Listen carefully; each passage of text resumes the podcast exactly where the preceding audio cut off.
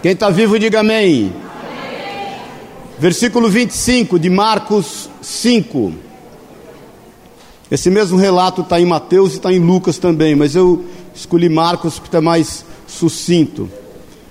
Aconteceu que certa mulher que havia 12 anos vinha sofrendo de uma hemorragia e muito padecer a mão de vários médicos, tendo despendido tudo quanto possuía, sem, contudo, nada aproveitar. Antes, pelo contrário, indo a pior. Tendo ouvido a fama de Jesus, vindo por trás dele, por entre a multidão, tocou-lhe as vestes porque dizia: Se eu a menos lhe tocar veste, as vestes, ficarei curada. E logo se lhe estancou a hemorragia e sentiu no corpo estar curada do seu flagelo. Jesus, reconhecendo imediatamente que dele saíra poder, vindo-se no meio da virando-se no meio da multidão, perguntou: Quem me tocou nas vestes? Responderam os seus discípulos: Vê que a multidão te aperta e dizes: Quem me tocou? Ele olhava ao redor para ver quem fizera isto. Então a mulher, atemorizada e tremendo, côncia do que nela se operara, veio, prostrou-se diante dele e declarou-lhe toda a verdade. E ele lhe disse: Filha, a tua fé te salvou, vai-te em paz e fica livre do teu mal. Amém? Vamos orar. Pai querido, obrigado, Jesus. Obrigado por tudo que já temos visto e ouvido. Obrigado pelo teu amor, sobretudo, obrigado, Jesus, pela tua presença. O Senhor está aqui. A tua palavra diz que quando dois ou mais se reúnem no seu nome, o Senhor ali está. E nós cremos nisso. Nós cremos na tua presença no nosso meio. Cremos que o Senhor anda por entre nós. Sabemos que somos templo e habitação do teu Espírito Santo. Agora, Deus, nós levamos cativo todo o nosso entendimento, a obediência de Jesus Cristo. E declaramos a liberdade do teu Espírito em nós. Fala aos nossos corações, ministra no íntimo e no oculto de cada um de nós, não só as mães, mas a todos nós. É o que nós pedimos em nome de Jesus, é o desejo do nosso coração. E isso nós pedimos para louvor da tua glória, que todos saiamos daqui cheios, repletos, para louvor do teu nome. Nós repreendemos o que não é teu e o que não pertence a ti, em nome de Jesus. Amém e amém. Pode sentar-se. Eu gosto muito dessa passagem porque fala acerca de uma mulher que está administrando uma série de mazelas na sua alma. Para você ter uma ideia, dentro da cultura judaica, uma mulher com hemorragia, com fluxo contínuo de sangue, ela era comparada a um leproso. Ela não poderia conviver socialmente, ela não tinha vida social. É, há quem diga, né, alguns teólogos até discordam, acerca de um vale onde essas pessoas habitavam. É, há, há algumas controvérsias quanto a isso, mas a gente sabe que socialmente ela não podia ser tocada, ela não podia tocar ninguém.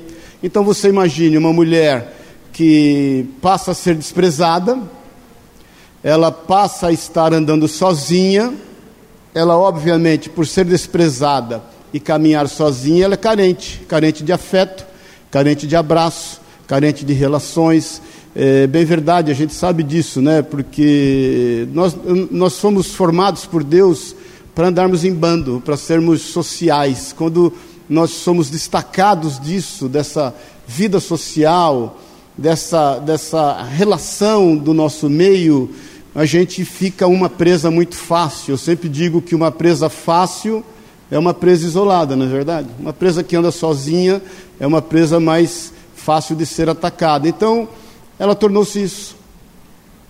Muitas vezes nós, em função de algumas situações da nossa vida, a gente vai se sentindo isolado, desprezado, o telefone já não toca, os amigos já não vêm, as pessoas já não nos abraçam, elas já não nos compreendem, os nossos pares já não são pares, a gente passa a ser ímpar, não é verdade? A gente parece que está com uma doença extremamente contagiosa, quando na realidade a gente não precisa de nada. A gente só precisa de afeto, de carinho, de amor. As mães expressam muito isso, né? Quando muitas vezes os seus filhos passam por um determinado problema e os seus filhos são apartados do meio da sociedade e ela apartado junto. Isso é muito comum quando a gente mora em vilas, em bairros, em comunidades pequenas e os filhos passam a ter um comportamento muitas vezes diferente daquilo que deveriam ter. Parece que a família inteira é isolada. Quem já passou por isso só pisca, né? Parece que a família inteira vai gerar problema. Parece que a família inteira é, vai, vai, vai gerar contaminação à vida das pessoas. Muitos de nós ouvimos da nossa mãe: não ande com aquela companhia. Por favor, eu não quero você andando com aquele menino, com aquela menina. Muitos de nós fomos aquele menino, aquela menina que as mães aconselharam não andar conosco. Paz do Senhor, bom dia. A questão é que muitas vezes a sociedade, ó, a pregadora aí, a sociedade não entende, não está preparada, não acolhe, é tomada por comportamentos que, vão falar a verdade, distanciam totalmente da vontade de Deus. Não era a vontade de Deus para a vida dela. Não é a vontade do Senhor nos isolar, que nós estejamos isolados. Então eu quero que você comece a entender que essa mulher passava o que muitos de nós muitas vezes passa, talvez numa dimensão até maior. E a Bíblia diz ainda que além dela tornar-se sozinha, desprezada, carente de afetividade, ela tornou-se desapontada e pobre. Porque diz aqui no versículo 26: E muito padecer a mão de vários médicos, tendo despendido tudo o que possuía, sem contudo nada aproveitar, antes pelo contrário, indo a pior.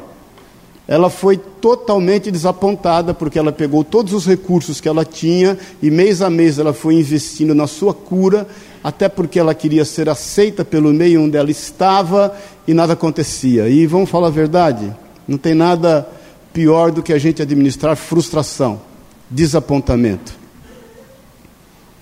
Eu entendo e sempre falo que as nossas frustrações são resultados das nossas más expectativas, não é verdade? Muitas delas. A gente espera muito de algumas pessoas ou de determinada situação, nós dimensionamos mal a nossa expectativa e a gente frustra com uma certa facilidade. No caso dela foi pior, foi um desapontamento junto com uma frustração, porque ela pegou todo o seu investimento, todos os seus recursos, tudo que ela obteve ao longo do anos, dos anos e foi gastando, investindo, gastando, colocando na mão dos médicos, e a Bíblia diz que pelo contrário, ela ia cada vez mais pior. E aí é o seguinte, aí começam os julgamentos. Por que ela não melhora? Por que o problema dela não resolve? Por que, que ela gastando tudo o que ela tem, ela ainda vai a pior? Certamente ela está amaldiçoada, certamente existe um pecado oculto, certamente há um problema, isso é castigo de Deus.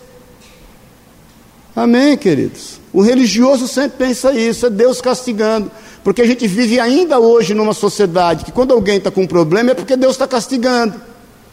É porque ela não tem um problema que precisa ser resolvido por alguém que a ama. Ela tem um problema e a gente não pode se envolver porque foi Deus quem pôs a mão nela. E aí a situação vai a pior. Muitas vezes nossa situação piora porque não tem quem venha romper todo e qualquer tabu para nos abraçar, para nos acolher. Aí o desapontamento toma conta da gente. Então, pior do que ficar pobre é ficar desapontado. pior do que ter, não ter recursos é ficar isolado. E eu vejo isso muito acontecer no nosso meio, na nossa sociedade, muitas vezes com algumas mães, não é verdade? Desapontam. Desapontam porque investem, porque fazem, porque dão o seu melhor, porque inclusive investem, investem financeiramente alguns recursos naquilo que são os seus sonhos. E eu sempre falo que a parte mais sensível da vida de uma mãe e de um pai também são os nossos filhos, né? É a parte do nosso corpo que mais sensível fica. Mas às vezes nós passamos por desapontamento. Bem-vindo ao clube.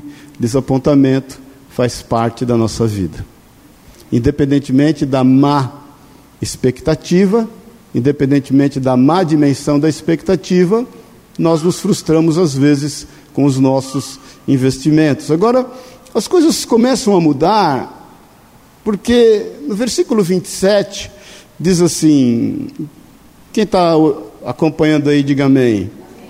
Tendo ouvido falar da fama de Jesus. Sabe quando tudo começa a mudar? Quando você põe em prática a fé que vem pelo ouvir. Não precisa abrir, mas em Romanos 10, 17, o apóstolo Paulo fala assim: a fé vem pelo ouvir e o ouvir a palavra de Deus. Eu, por muitas vezes, me deparo com pessoas que dizem assim: ah, eu estou perdendo a fé, ah, eu perdi a fé. E, e eu pergunto: perdeu porque se achou onde? É verdade, porque às vezes a gente fica nessa, não, porque eu perdi a fé, porque o problema, porque a frustração, porque o desapontamento, porque a dificuldade, porque o isolamento, porque o preconceito, porque a pobreza, é, porque seja lá o que for, é, fez com que eu perdesse a fé, e na realidade, deixa eu te dizer uma coisa: fé não se acha. Você nunca achou fé na sua vida, não tem um lugar onde você vai e você vai achar fé, seja pagando por ela ou não. Fé não se compra. É bem verdade que alguém, muitas vezes, tenha, tenha dado por aí oferecendo fé a preço, né? trocando por dízimo, trocando por oferta, fazendo se valer dessa, dessa questão para tomar um dinheirinho dos outros, mas fé não se compra. A Bíblia diz que a fé vem, você não vai até ela. A palavra de Deus diz que você não vai a um local para poder adquirir fé, para poder você ter fé, para poder você achar fé. Deixa eu te contar, milagre é bom. Ouvir milagres é fantástico, mas isso também não traz fé. Aquela mulher, de certa forma, ouviu falar da fama de Jesus e dos milagres que ele vinha fazendo, mas ela com certeza conhecia as Escrituras e pôde entender que Jesus era a resposta de todas as palavras proféticas de que ele era o cumprimento das profecias, de que ele era o cumprimento da vontade de Deus, de que ele certamente era o filho do Deus vivo, o Cordeiro de Deus, que tira o pecado do mundo, e ouvindo acerca disso, e fazendo uma comparação acerca das Escrituras e da vida de Jesus, ela chega numa razão: Ele é o Senhor. Então, se eventualmente você foi tentado a pensar que você possa estar perdendo a tua fé, você não achou ela. A fé que você tem, ela veio até você.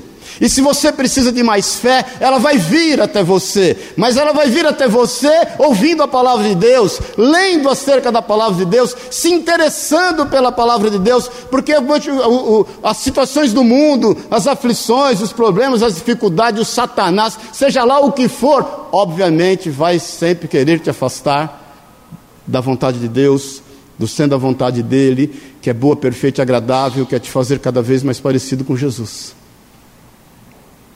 Então ela entende que ela tem que buscar em Deus o resultado daquilo que ela ouvira falar de Jesus. Aquilo gerou fé no coração dela. Não tem pessoa melhor que expressa fé no meu conselho do que mãe, não é verdade? Porque vê lá aqueles barrigudinhos, cheio de problema, dor de cabeça, joelho ralado, cheio, e, e olha para ele e fala assim: quando todo mundo diz que não vai dar certo, ela olha e pensa assim: vai dar certo. Eu creio que vai dar certo. Então aquela mulher cria.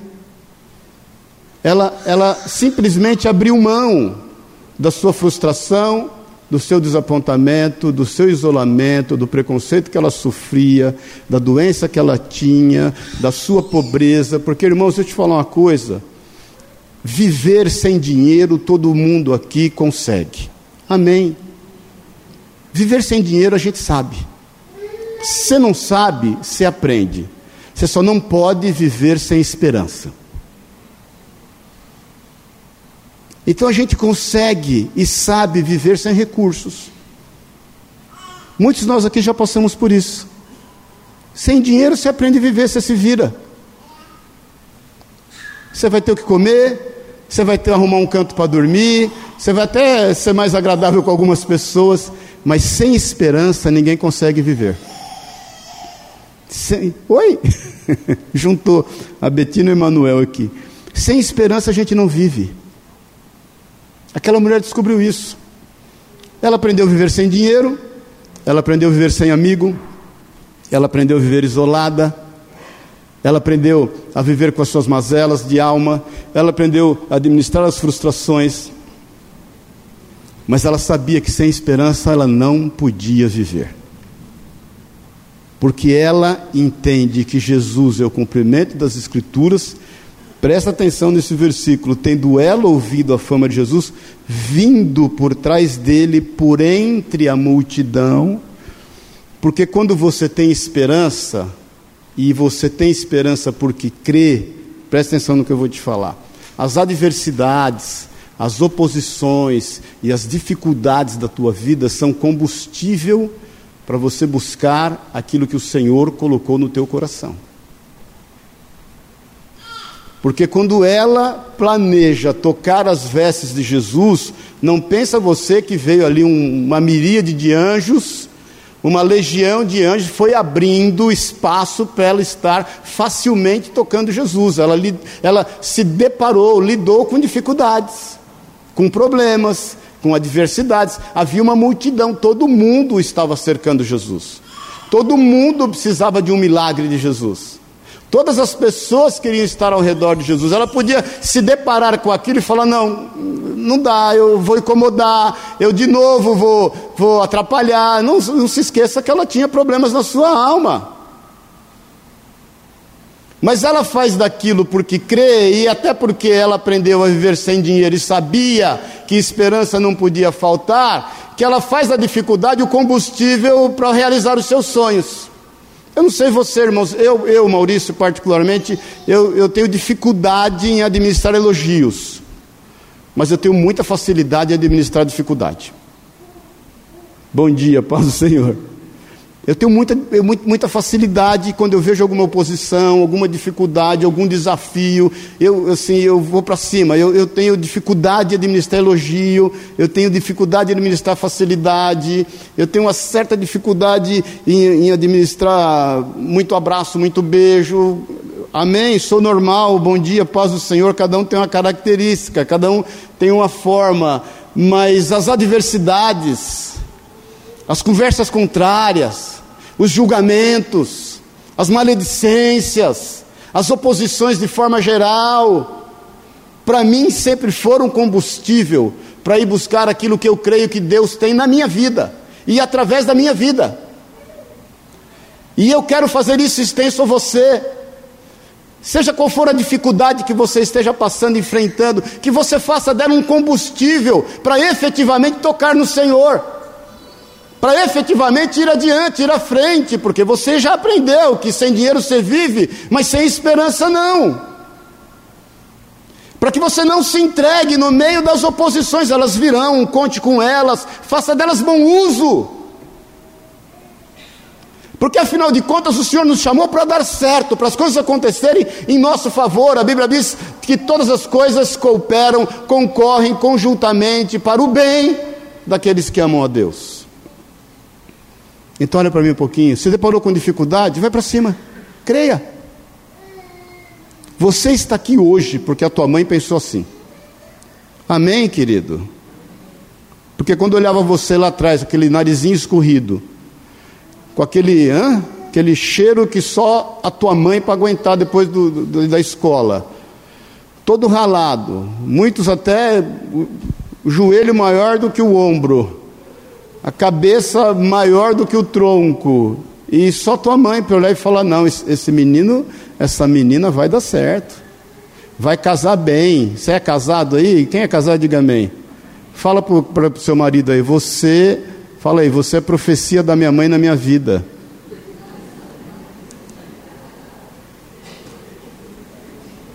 Amém, querido?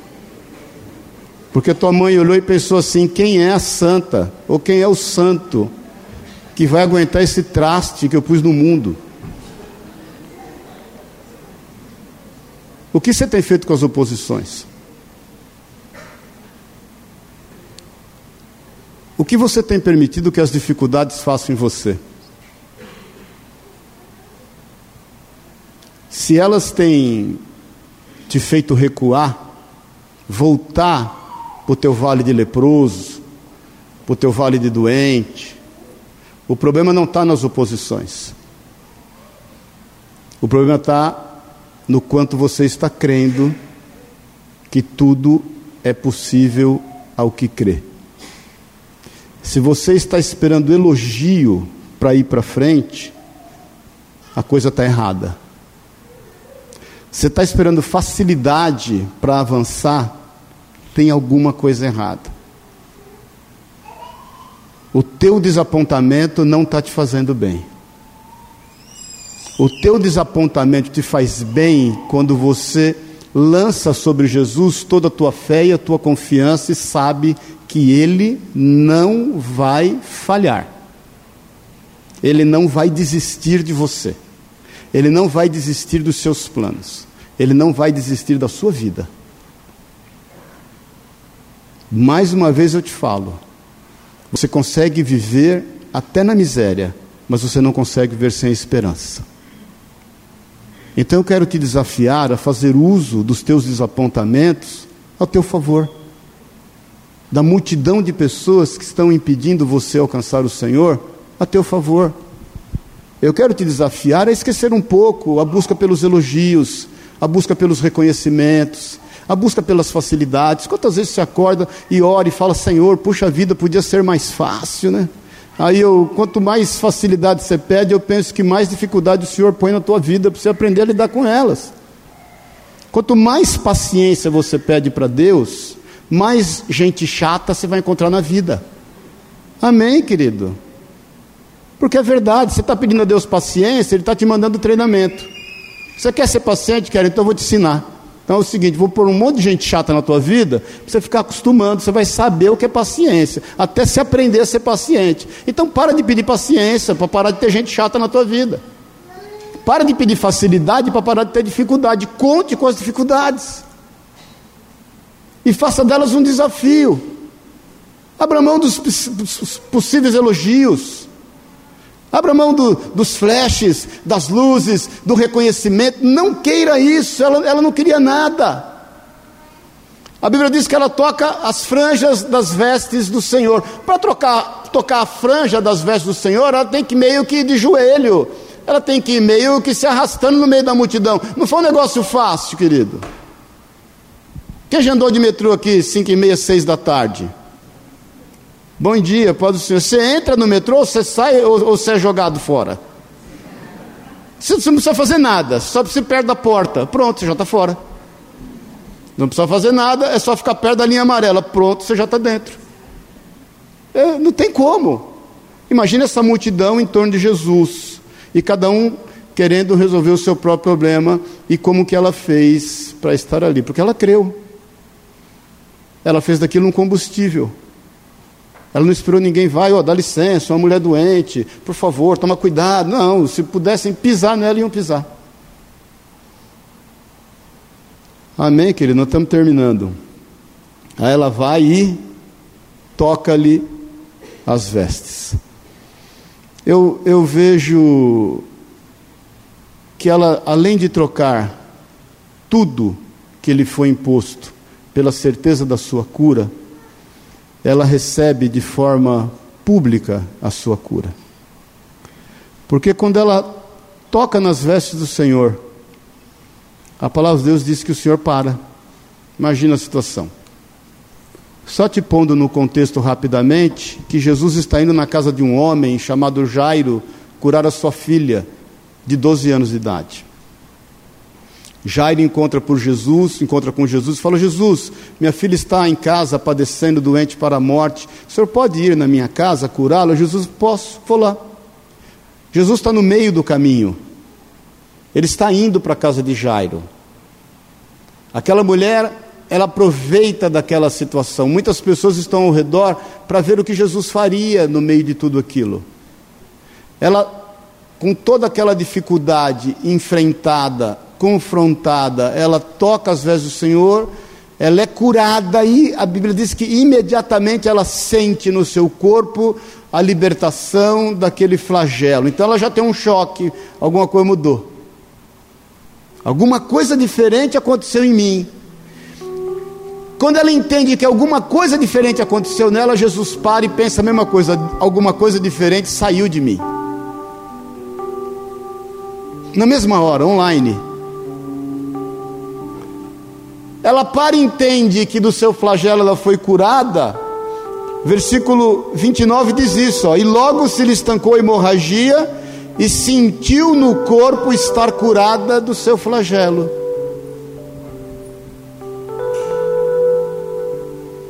É quando você, tentando um sucesso, de repente se depara com ele. Aí você fica como quem sonha, não é verdade? Será que eu estou sonhando? Por quanto a primeira coisa que a gente pensa, por quanto tempo isso vai durar? Bom dia. Até quando? A gente fica, né? A gente já está se preocupando com a dificuldade que vai enfrentando. Calma. Calma. O Senhor conhece a tua vida e conhece no secreto. O Senhor te conhece onde ninguém conhece. O Senhor sabe onde te toca, onde ninguém pode ver. O Senhor sabe o tamanho da tua necessidade. Imediatamente, quando ela percebe que foi curada, Jesus percebe que curou alguém. Porque diz no versículo 30: Jesus reconhecendo imediatamente que dele saíra poder, virando-se no meio da multidão, perguntou: Quem me tocou nas vestes? Ela continuava ali, uma multidão ao seu redor, os discípulos protegendo o Senhor. Responderam os seus discípulos, versículo 31, vês que a multidão te aperta e dizes: Quem me tocou? Ele, porém, olhava ao redor para ver quem fizera isso.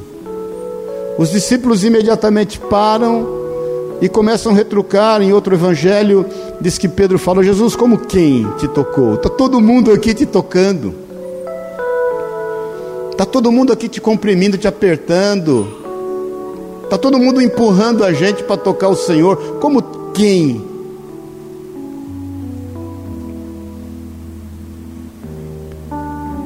Eu vou te falar algo em nome de Jesus e eu espero que você tome posse na tua vida. O Senhor te ouve em secreto, mas Ele te honra publicamente. Amém, querido. O Senhor te ouve no seu secreto, mas a honra dele vai ser reconhecida de forma pública na tua vida. Por isso que você não precisa de reconhecimento do homem, por isso que você não precisa de elogio para combustível, por isso que você não precisa de nada que não seja crer e fazer uso das oposições que eventualmente estão ao teu redor para alimentar a tua vontade de conquistar e de glorificar o nome de Jesus. Porque em meio a toda aquela massa tocando Jesus, Jesus faz questão de parar para reconhecer que alguém o tocou de forma diferente. Eu não sei por onde você tem andado, não sei o que você tem feito, não sei você, como mãe, o quanto tem sido duro não sei o quanto você, como mãe, quer se manter firme, pura e simplesmente para poder fazer com que os teus filhos estejam firmes através da sua força. Talvez essa mulher tenha enfrentado tudo. Talvez ela tivesse alguns filhos. Talvez os filhos, por questões religiosas, não pudessem estar ao lado dela. Talvez o marido a abandonou. Eu não sei. A gente fala disso é só conjectura. Mas uma coisa eu sei: aquilo que ela em segredo colocou diante do Senhor, o Senhor de forma pública a honrou, porque no versículo 33, então a mulher atemorizada e tremendo, côncia do que nela se operara, veio, prostrou-se diante dele e declarou-lhe toda a verdade. Eu fico imaginando toda a multidão olhando e alguns pensando assim: por que, por que ela, não eu? E pode ter certeza, as oposições vão continuar. As dificuldades ainda vão bater na sua porta, mas sempre de forma pública o Senhor vai te honrar. Para que todos vejam que o Senhor é contigo. Para que todos vejam que a fé honra a Deus e Deus honra a fé. Para que todos possam saber que a palavra dele se cumpre com liberdade. Então, que estágio da vida você está sendo você mãe ou não? Como é que você tem administrado as questões da sua vida? Ela foi curada. Jesus reconhece que ela realmente o tocou em meio a toda aquela multidão de forma diferente. E nós estamos terminando no versículo 34. Ele lhe disse: O que, que ele disse? O que, que ele disse, irmãos? Ele disse: Filha. Ela já não era mais rejeitada, ela já não era mais a doente, ela já não era mais a pobre, ela já não era mais a carente, ela já não era mais a problemática, ela era filha. Então, nessa manhã, em nome de Jesus, ouça o Senhor te chamar de filha, de filho. Nós somos mais do que seus servos, nós somos mais do que seus amigos, nós somos seus filhos. E quanto a essa relação, a palavra de Deus diz que nós, sendo homens e sendo maus, sabemos dar boas dádivas aos nossos filhos. Se algum deles nos pede pão, nós não daremos a ele pedra. E se, algum deles nos pedem peixe, nós não daremos a ele cobra ou escorpião, porque são nossos filhos. Então, mãe, mais do que tudo essa manhã, eu quero te desafiar a se sentir filha, porque você está se desgastando você está muitas vezes sem dormir, você tem andado extremamente preocupada, você se sente um bicho fora desse mundo, um ET, ninguém te entende, as pessoas não te aceitam, elas não creem na sua verdade, as pessoas te julgam, pior do que julgar a você, julgam os seus filhos, julgam a sua situação, julgam o problema da sua casa, e cada vez mais você tem caminhado isolado, agora não deixe de crer. Não deixe de esperar em Deus. Porque você já aprendeu a viver sem nada do que qualquer ser humano normal precisa para viver. Só não abra mão da esperança. E não pense você que as dificuldades que o Senhor tem permitido que você enfrente são para te humilhar, são para te derrotar, pelo contrário, são para te fortalecer, para que você saiba não só a tua força, para que você saiba e reconheça quem é o Deus forte na tua vida. Porque Jesus é quem disse: sem mim nada podeis fazer. E que você, em nome de Jesus, creia. Passe por todas as dificuldades que estão diante de ti, toque nas vestes do Senhor com fé, creia, creia. E declare: Senhor, eu sei que tu és o Deus vivo, o Cordeiro de Deus que tira o pecado do mundo. E as coisas por si, elas irão acontecer.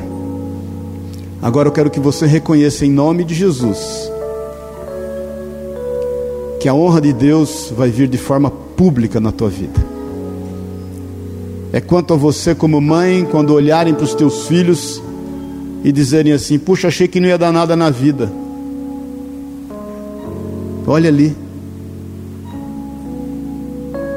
É quando aqueles que julgaram os teus filhos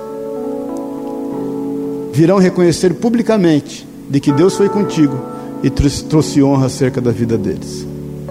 E você que não é mãe, é pai ou pai, porque tem pai que é pai e tem mãe que é pai também, não é verdade? Pode ter certeza, meu irmão, Deus vai trazer honra de forma pública quando as pessoas olharem para você e entenderem que não sabe como nem porquê o milagre aconteceu. Quando todo mundo já estava com uma pedrinha na mão ou uma colher de terra, uma, uma, uma pá de terra para jogar em cima, de repente, publicamente, vem a honra de Deus sobre a tua vida. Então creia, o desafio é crer. Amém? Vamos ficar em pé em nome de Jesus. Correr hoje aqui, não dá para dissertar muito agora. Eu quero orar contigo. Eu quero orar contigo no sentido de como tem sido a tua vida? Como você tem administrado algumas amarguras da tua vida? Como você tem lidado com algumas dificuldades, com alguns desapontamentos? com alguns empecilhos, com alguns desafios. A Bíblia diz que aquele que lança a mão do arado não pode olhar para trás. A Bíblia diz também que Deus não se agrada daqueles que retrocedem. Antes o amor do Senhor não está neles.